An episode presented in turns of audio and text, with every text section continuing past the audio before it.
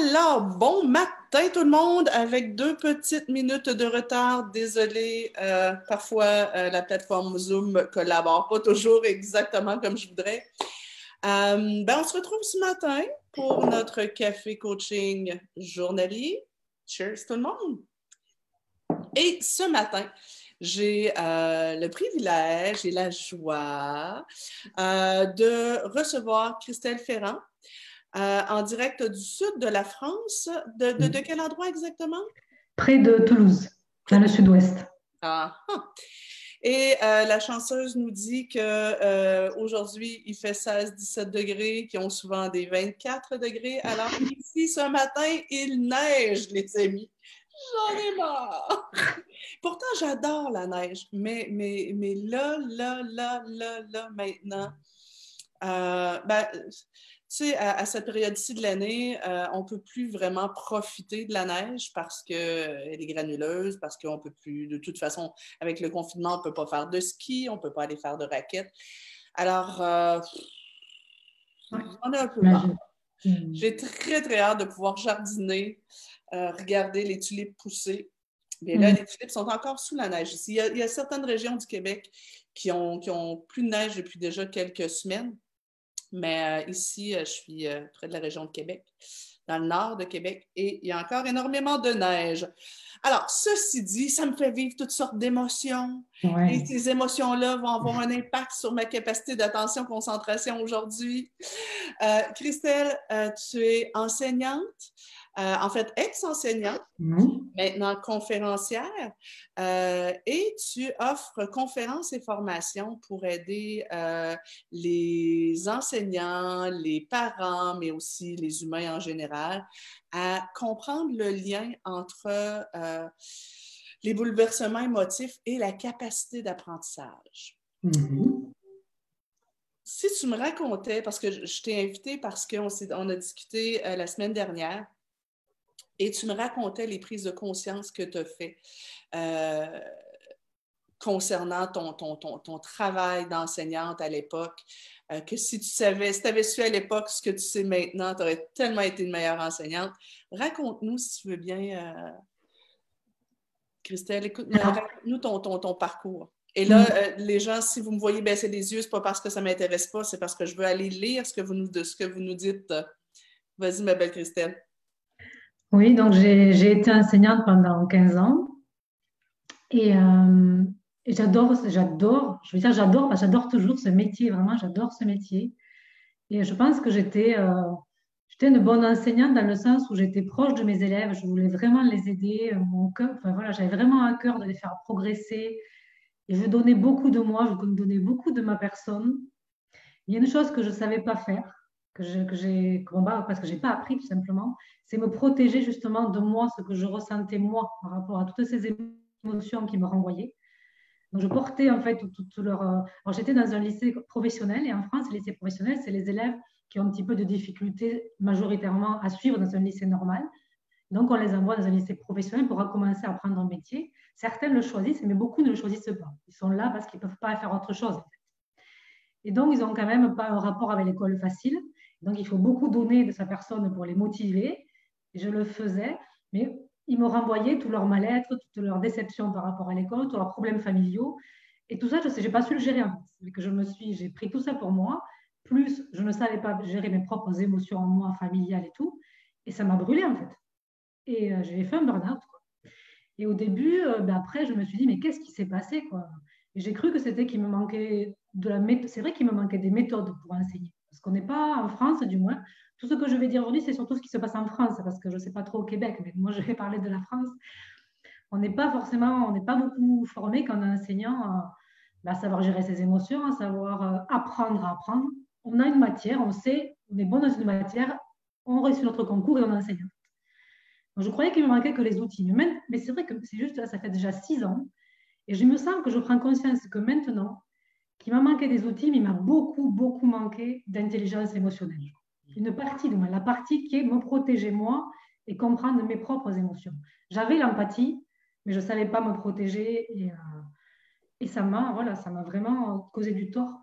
Et là, je davantage de la sympathie parce que parfois, parfois, quand on veut aider, quand on aime beaucoup euh, les gens avec qui on travaille, euh, on veut tellement les aider qu'on les laisse euh, siphonner notre énergie, on les laisse.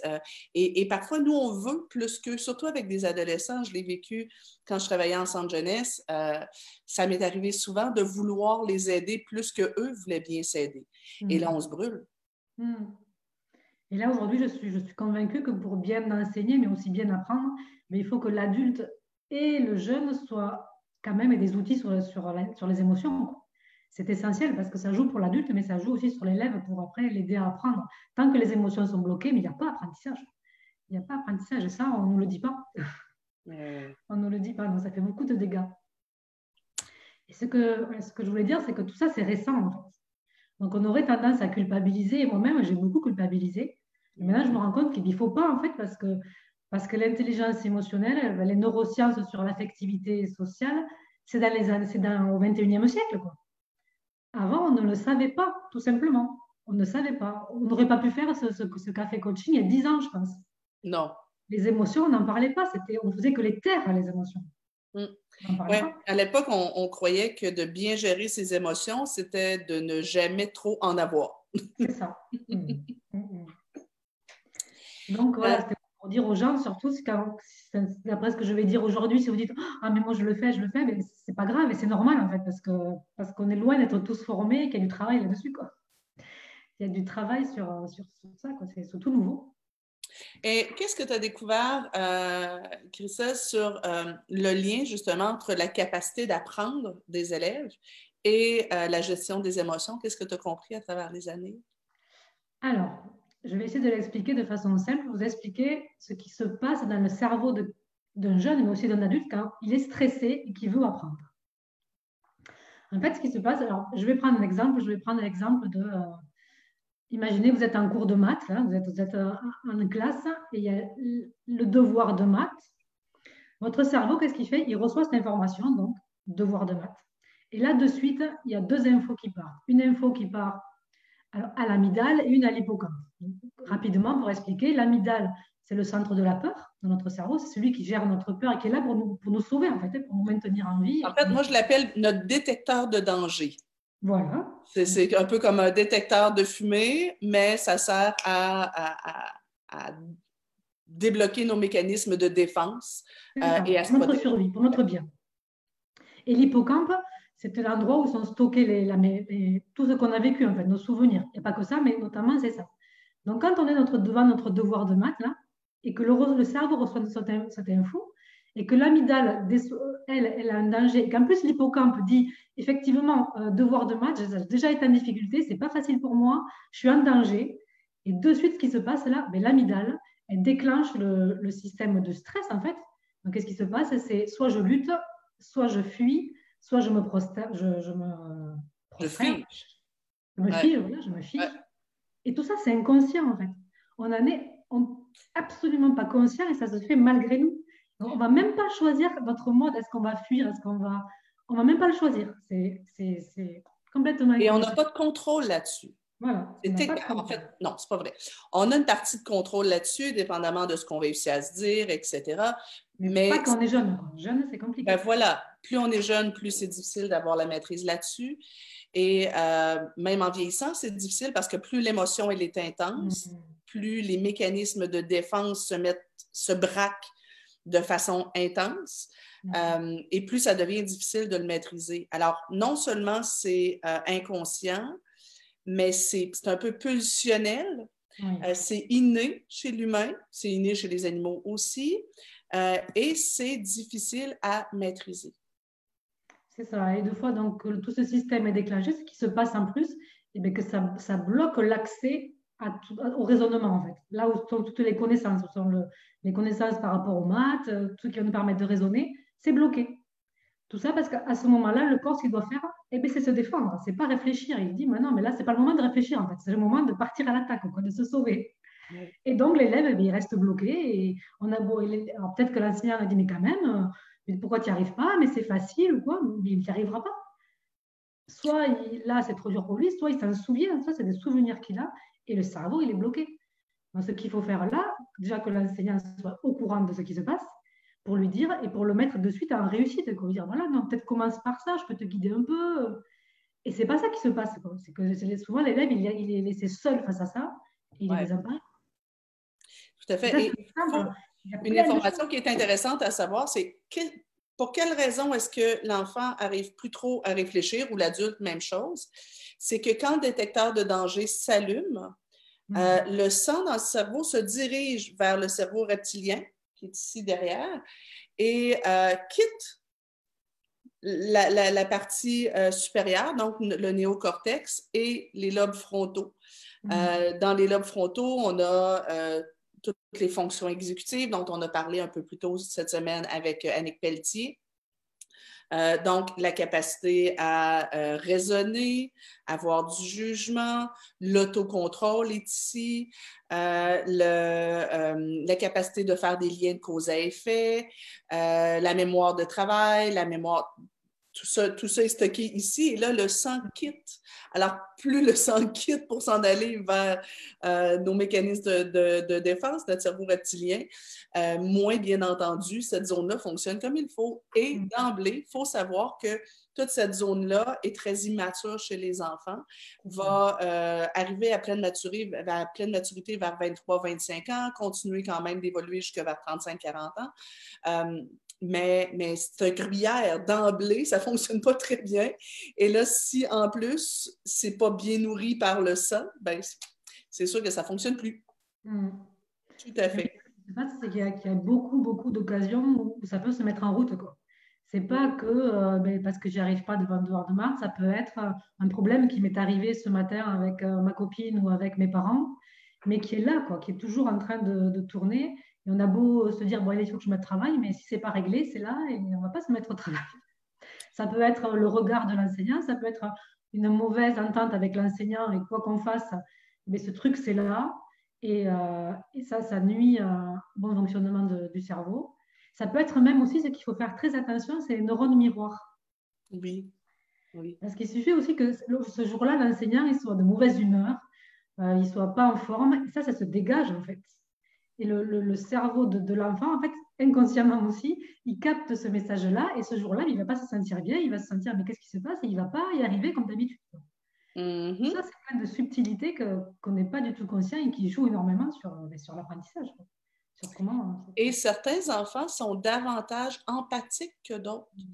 Euh, certains enfants sont davantage des, des, éponges aux émotions des autres que d'autres. On dirait que certains enfants ont des, des, mécanismes de protection, de, ben, des enfants, des adultes aussi. Euh, on parle beaucoup dans les dernières années d'hypersensibilité ou euh, des empathes, euh, des gens qui ont tellement une personnalité empathique que partout où ils, vont, où ils vont, ils ressentent les émotions des autres sans nécessairement toujours pouvoir le décoder et avoir ce qu'il faut pour comprendre que ça ne leur appartient pas et que ça appartient à l'autre. Hmm. Alors, c'est ce qui augmente le niveau de difficulté pour plusieurs. Ah moi, ça, je le vois bien sur, mes deux filles. J'ai deux filles, donc deux adolescentes. Et une qui, est très bien rentrée dans le moule scolaire, on va dire, qui arrive très bien. Et elle, on a vraiment l'impression que qui qu'elle est devant elle, en fait, qui que ce soit, même s'il y en a qu'elle aime préfère que d'autres, mais n'importe qui qu'elle a devant elle, elle s'adapte, en fait. Et ça ne la perturbe pas pour, euh, pour, pour apprendre. Pour, euh, alors que l'autre, qui est beaucoup moins adapté, et qui, qui, a beaucoup, qui est beaucoup plus émotionnel, beaucoup plus, mais ça, ça, joue vraiment sur elle. Donc, qui est là en face et comment il va, comment il va lui parler, comment il va l'encourager, comment. Mais ça a un impact énorme.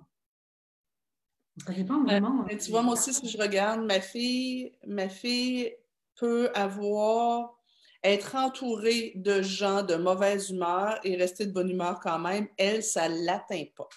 Hmm. Euh, alors que moi, si quelqu'un à côté de moi est de mauvaise humeur, je le ressens beaucoup. Puis je, viens à l'envers et j'ai du mal à, à, rester de bonne humeur, à rester dans, dans, ma zone émotionnelle. Euh, mais euh, je reste quand même capable de, de, ne pas me sentir responsable des émotions des autres. Hmm. Par contre, si je regarde mon mari, ben, lui, il est tellement empathique qu'il euh, il, va facilement être plus bouleversé par les émotions des autres. Tout à fait. Alors, ça dépend d'une personne à l'autre. Tout à fait. on va aller voir un petit peu ce que les gens nous disent, si tu veux bien. Oui, oui. Euh, on a Véronique et Nancy qui est là, Natacha, Delphine, euh, Karina. On parle du contre-transfert. Merci, Karina, c'est un bon. On va s'en parler euh, si tu veux bien. Ben, transfert contre transfert, on pourra s'en parler tous des, deux éléments. bon matin tout le monde. Isahed qui est là. Hanan qui est là. On a des gens de partout dans le monde. Hein. Vous me faites du bien ce matin, je suis enseignante et je trouve déplorable que l'on juge la qualité d'un enseignant euh, à contrôler les enfants. Alors, la pression est forte sur l'adulte et sur l'enfant. On augmente la pression sur l'enfant réactif et là, le lien se brise. Tout à fait. Euh, si dans une classe, on avait tous les matins un espèce de rituel qui permet euh, aux enfants de pouvoir exprimer leurs émotions, et euh, de pouvoir calmer euh, l'espèce de, charge émotionnelle. Par exemple, qui pourrait être une petite causerie tous les matins et un, petit, une période de dessin ou une période de méditation. On en a parlé dans des, dans des coachings précédents. Ça pourrait faire que certains enfants baissent leur charge émotive. Parce que je représente souvent euh, euh, par une tasse notre réservoir à émotions. Quand le réservoir à émotions est plein, on, vit de l'inconfort, on n'arrivera plus justement à se, concentrer parce que ça peut être un événement qui, déclenche notre détecteur de danger, mais ça peut être aussi un cumul de plusieurs petits stresseurs, de plusieurs éléments qui fait que notre réservoir à émotions est plein. Et là, justement, notre détecteur de danger s'allume et on se retrouve dans nos mécanismes de défense quand même. Hmm. J'ai Karina qui parlait de transfert contre transfert. Euh, on parlait tout à l'heure des neurones miroirs. Effectivement, euh, on, a tendance à, au niveau du transfert, à absorber l'énergie, l'état d'esprit des personnes avec qui on est. Et plus on est empathique, plus ce sera vrai. Mais aussi, ce qui est intéressant, c'est que le contre-transfert, c'est que moi, une fois que je suis consciente que je suis en train d'absorber l'énergie de l'autre, je peux aussi choisir de, lui faire absorber mon énergie à moi. Alors, comme enseignante, comme parent, euh, comme, euh, comme intervenant, au fur et à mesure où je soigne ma propre émotivité, mon calme, ma sérénité, hein, on parlait de, de sérénité un peu plus tôt euh, cette semaine, le contraire un peu du bouleversement émotif. Chaque fois que je soigne ma sérénité à moi, je risque de mieux transférer ça à mes élèves, à mes enfants. Donc, par exemple, si je suis un enseignant, une enseignante et que j'arrive à la dernière minute le matin, pressée à l'école, euh, que je n'ai pas préparé euh, mon matériel et que je dois courir un peu partout dans la classe pour préparer mes trucs.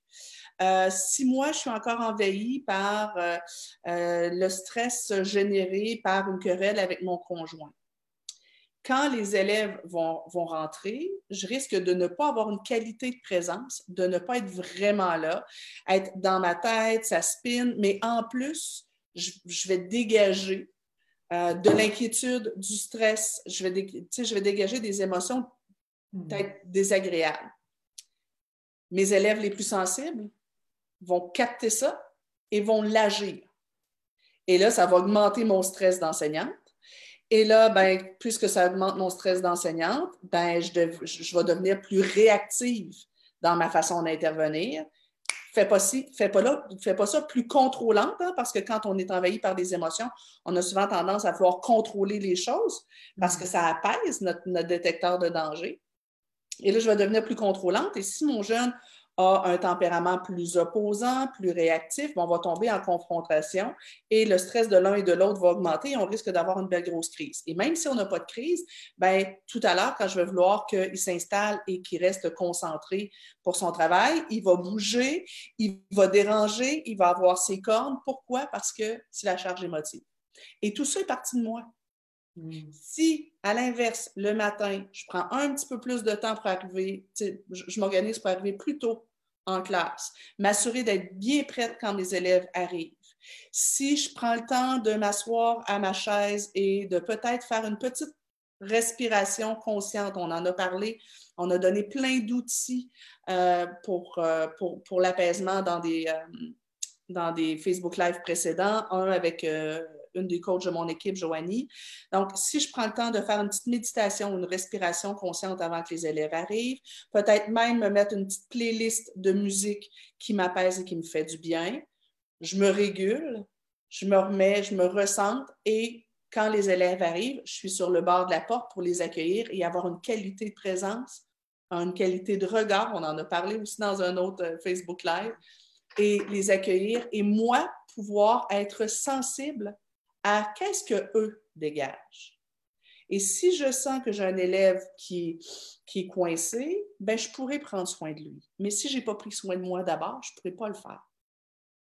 Hmm. Même chose pour le parent.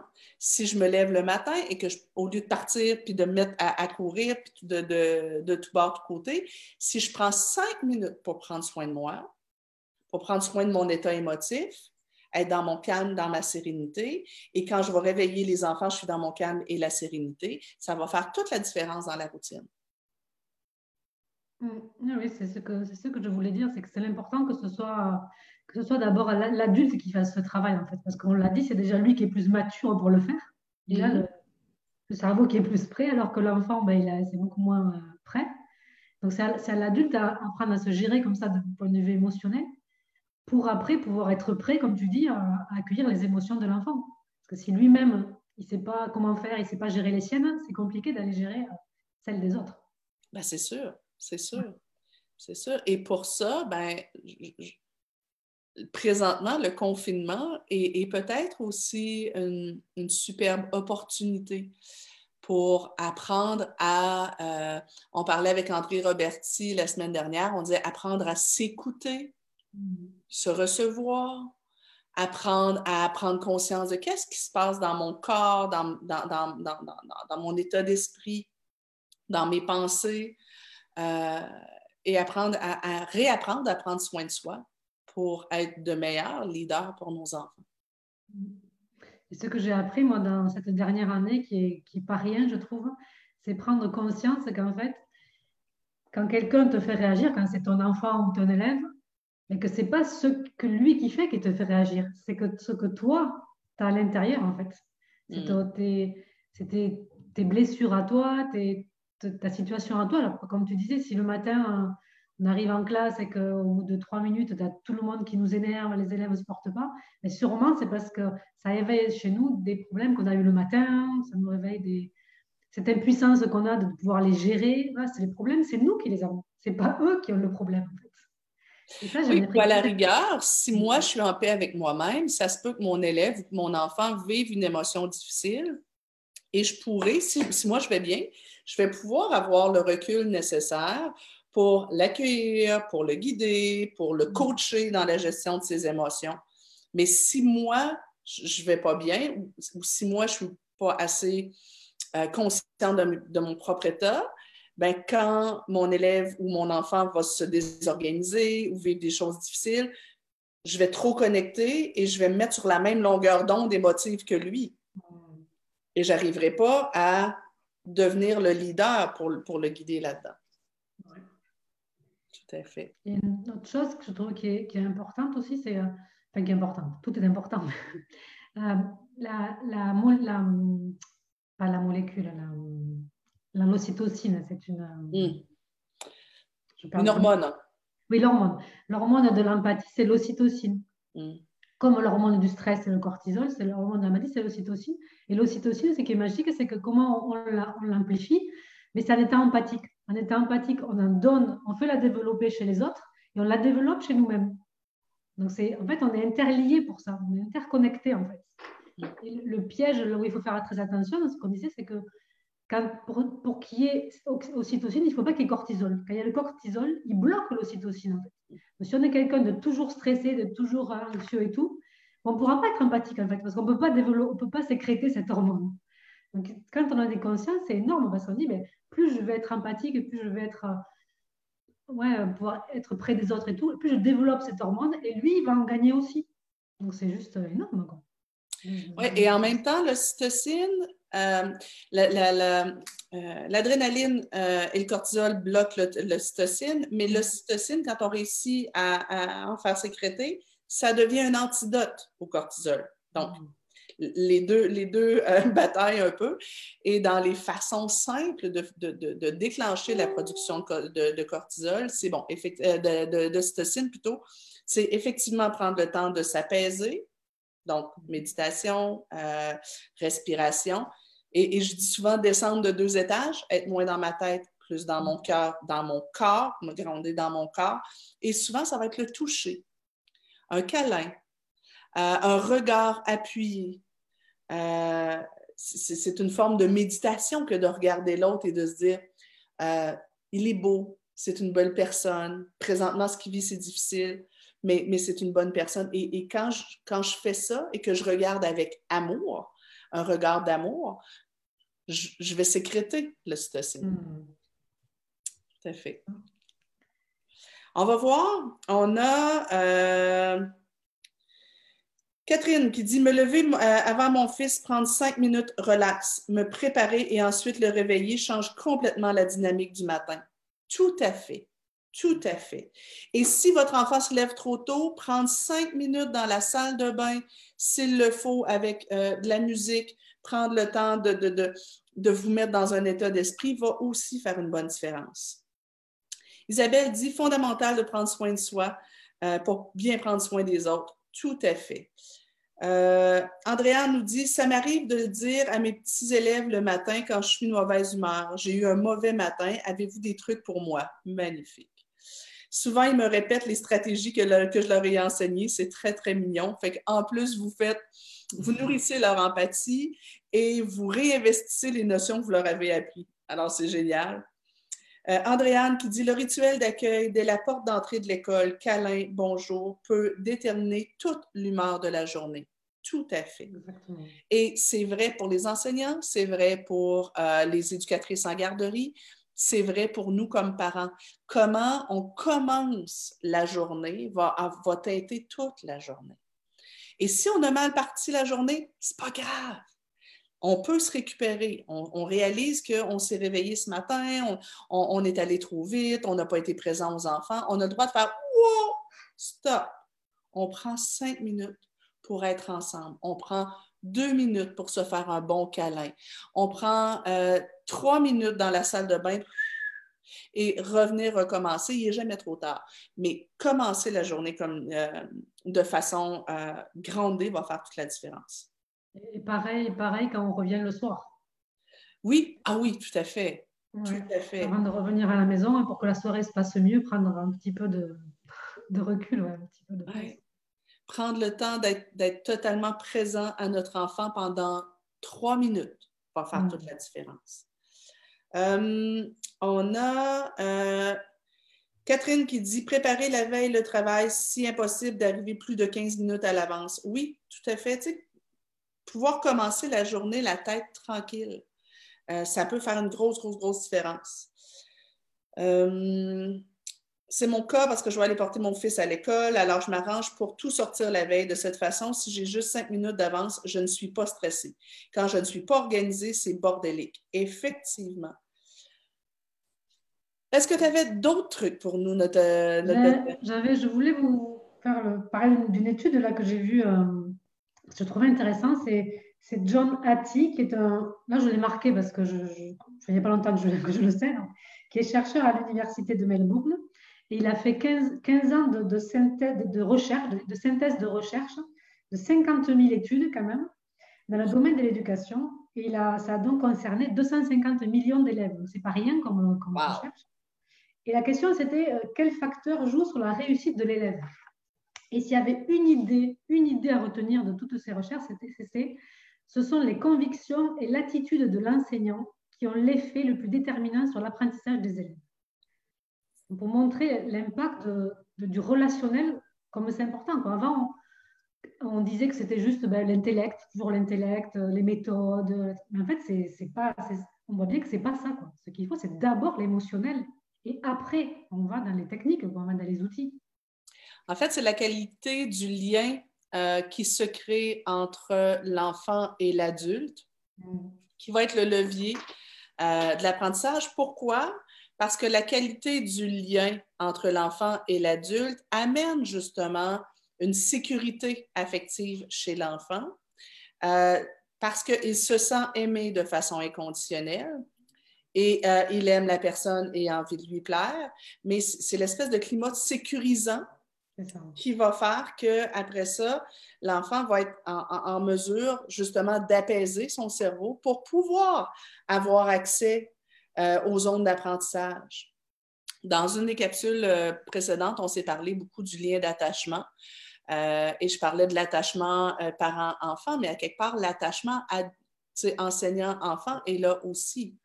Euh, c'est l'espèce de climat rassurant qui va faire euh, une différence majeure. Oui, l'élève, il, va, oser se tromper, il ne va pas avoir peur de, prendre des risques, parce qu'apprendre, c'est se tromper. Il y a beaucoup d'élèves, moi j'en ai beaucoup connus, qui ne qui, veulent pas se tromper, qui préfèrent ne rien dire parce qu'ils ont tellement peur de se tromper, parce qu'ils ont toujours eu des remontrances quand ils se trompent. On ne leur a pas dit tromper, c'est pour apprendre. On leur a dit se tromper, c'est pas bien. donc ils veulent plus, ils veulent plus se tromper, donc ils préfèrent ne pas parler, pas, pas participer. Et tu vois, tout à l'heure, tu parlais de l'hippocampe. C'est que si l'enfant s'est fait gronder souvent quand, euh, quand il s'est trompé, ce qui vient s'imprégner dans sa mémoire émotionnelle, c'est les erreurs, ça goûte le rejet ou c'est un risque de rejet. Et tant qu'un enfant a peur du rejet, ben, il ne peut pas s'apaiser et être serein. Et oui, pour euh, reprendre ce que. Parce que toujours, j'ai écouté le, la capsule avec euh, Annick Pelletier parce que j'aime bien l'histoire des, jeux et tout ça. Elle disait bien, et ça rejoint qu'avant de. Elle disait que la première étape, c'est l'inhibition et après euh, l'attention, la concentration. Et on voit bien qu'avant, il y a besoin d'avoir l'esprit calme. Parce qu'avant de pouvoir passer à tous ces gestes d'apprentissage, on va dire, il faut déjà que l'esprit soit disposé à pouvoir faire tout ça. Quoi. Parce qu'après, c'est vraiment des gestes pour apprendre. Il y a des gestes très complexes qui, qui sont nécessaires pour apprendre. S'il n'y a pas attention, il n'y a pas apprentissage. S'il n'y a pas compréhension, il n'y a pas apprentissage. Mais d'abord, il faut que l'esprit soit là. En effet. Et, et c'est à l'adulte, comme leader, qu'il soit parent, enseignant ou éducatrice euh, en garderie, c'est à l'adulte mm-hmm. à, à, aider l'enfant à accéder à sa sérénité, à lui. Hmm. C'est à l'adulte de guider l'enfant. Et d'abord, ben justement, on parlait de transfert, ben je dois, moi, être en mesure de transférer mon calme, ma sérénité à moi. Et c'est pas toujours facile, on peut pas toujours y arriver. C'est normal que comme parent ou comme enseignant, euh, qu'on se retrouve envahi par les émotions, c'est totalement normal. Mais quand on prend conscience que ça a un impact direct sur l'autre, euh, ben, on, on, accepte de prendre un petit peu mieux soin de nous-mêmes. Mm. Tout à fait. Euh, Chantal nous dit quand le lien est là, le jeune a le goût de nous faire plaisir. Oui. Et, euh, et quand le lien est là, l'enfant, d'une part, il a, il a, le goût de nous faire plaisir, mais il commence à ne plus avoir peur du rejet. Donc, il peut se permettre d'essayer de faire des erreurs, comme Céline disait. Tout à fait. Céline je, je vais vous raconter une anecdote qui m'est arrivée. Vas-y, vas-y. Une anecdote. J'étais dans mon lycée professionnel, mais dans un autre. Là, une année, j'ai été mutée. Je suis dans un lycée où il n'y avait que des garçons. C'est un lycée où ils apprenaient à être plâtriers, menuisiers. Donc, vraiment, l'école, pour eux, c'était mais, pas du tout important. Ils voulaient vraiment travailler. Et, moi, j'étais prof d'anglais. L'anglais pour des menuisiers ou des plâtriers, c'était euh, aucun intérêt. Euh, et, donc, c'était quand même difficile à tenir. C'était difficile à faire classe avec eux. Vraiment, il fallait beaucoup de, beaucoup de volonté. Et euh, un jour, je me, je me, en classe. Derrière moi, j'avais un autre enseignant qui, qui enseignait l'économie. Donc, pour eux, pareil, très dur. Et cet enseignant, ben, il n'y arrivait pas et je les entendais siffler. Je les entendais le huer derrière. Mais vraiment, des, jeunes adolescents de 17 ans, mais que des garçons, c'est pas pas facile. Et je les ai le cours d'après, je leur dis, mais mais qu'est-ce que vous avez fait Mais comment vous pouvez faire ça Mais pourquoi? Mais vous n'avez jamais fait ça avec moi. Et là, personne n'a parlé. Il y en a juste un qui me dit, mais madame, mais on ne peut pas avec vous. Et pas plus, vous Et là, j'ai compris. J'ai compris qu'en fait, que même s'ils n'apprenaient pas ce que je leur enseignais, ils n'apprenaient pas, mais j'avais créé ce lien qui fait qu'ils ne pouvaient pas se permettre de faire ça, en fait. Pour, avec moi, ce n'était pas possible, ils n'allaient pas me huer. Donc, c'était juste, je me dis, mais rien que ça, j'avais gagné un truc. Je me dis, bon, ok, au moins, ils vont pas ils vont pas me, ils travaillent pas, mais au moins, ils, m'apprécient un petit peu. Ils voient que, que, je suis là pour eux et que s'ils veulent, je pourrais les aider. C'est énorme, quoi, l'impact de la relation. Oui, oui. Ouais, et, et, sur la et, à quelque part, ces élèves-là, s'ils n'ont pas appris cette année-là l'anglais, ben ils auront peut-être appris qu'ils sont des personnes importantes et que euh, qui méritent le respect ou qui méritent ce qu'il y a de mieux. Et mm. ça, ça sera tout un apprentissage qui va leur servir toute leur vie. Mm. Au moins leur, leur montrer qu'ils ont une valeur et qu'ils veulent travailler ou pas, ben, c'est leur problème, mais au moins j'étais là pour eux. S'ils voulaient, je pouvais les aider. C'est déjà bon. Après, c'est pas tous les jours. Je dis ça maintenant avec le recul. Mais tous les jours, c'est pas facile à vivre. mais bon. Excellent, ma belle Christelle. Écoute, si les gens veulent te connaître davantage, en savoir plus sur euh, ce que tu fais, est-ce que tu as un site Internet ou une page Facebook euh, sur laquelle les gens pourraient te suivre? Alors oui, j'ai un site Internet, mais en ce moment, il est orienté orthographe parce que je m'étais lancée dans des formations orthographe. Je n'ai pas encore accès sur le côté. Euh, là, je voudrais maintenant accompagner des enseignants et des parents à leur apprendre tout ça, en fait, à mieux gérer, mieux, gérer l'apprentissage avec leurs jeunes. Mm-hmm. Donc, je vais commencer en fait. Hein. Donc là, je, je, vais le créer. Et sinon, euh, sur ma page Facebook, c'est ce qui est mon profil Facebook, c'est là où je suis le plus active. Et je vais très prochainement créer un groupe où je vais euh, parler de tout ça. Excellent. Alors, Christelle Ferrand, merci infiniment, ma chère. Je te souhaite une excellente euh, soirée. Euh, pour toi, c'est la soirée qui va débuter. Pardon? Il est 4h30, donc fin d'après-midi. Ah oui, alors, euh, excellente fin d'après-midi, excellente soirée. pour tout le monde ici, je vous souhaite une excellente journée. Attendez, je vais quand même... Ah non. je vous souhaite à tous une excellente journée prenez soin de vous pour mieux prendre soin des enfants et euh, mieux leur permettre d'apprendre. Ah oui, il y avait un dernier petit truc que je voulais, euh, je veux faire le lien entre ce que tu, euh, as dit, Christelle, entre autres pour les parents. Souvent, quand il y a eu une crise où on, vient de, de, de, chicaner les enfants, de gronder les enfants, il vient d'arriver une querelle avec les frères et les sœurs, souvent, on essaie de discuter avec les enfants à ce moment-là pour, euh, pour leur enseigner les bonnes stratégies. Or, avec ce qu'on vient de voir, vous devez comprendre que quand l'enfant a été envahi par les émotions ou a vécu des émotions intenses, son cerveau n'est pas disponible aux apprentissages. Alors, une des choses que vous devriez déduire de ça, c'est que si vous voulez enseigner, par exemple, les bonnes stratégies de gestion des émotions, euh, euh, les stratégies de résolution de conflits, etc., etc., etc., l'idéal, c'est de le faire quand l'enfant est de bonne humeur, quand il est serein.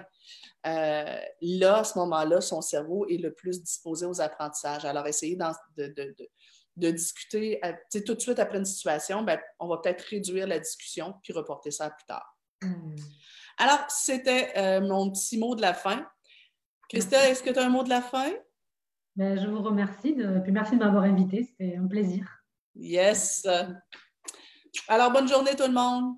Amusez-vous bien. Salut.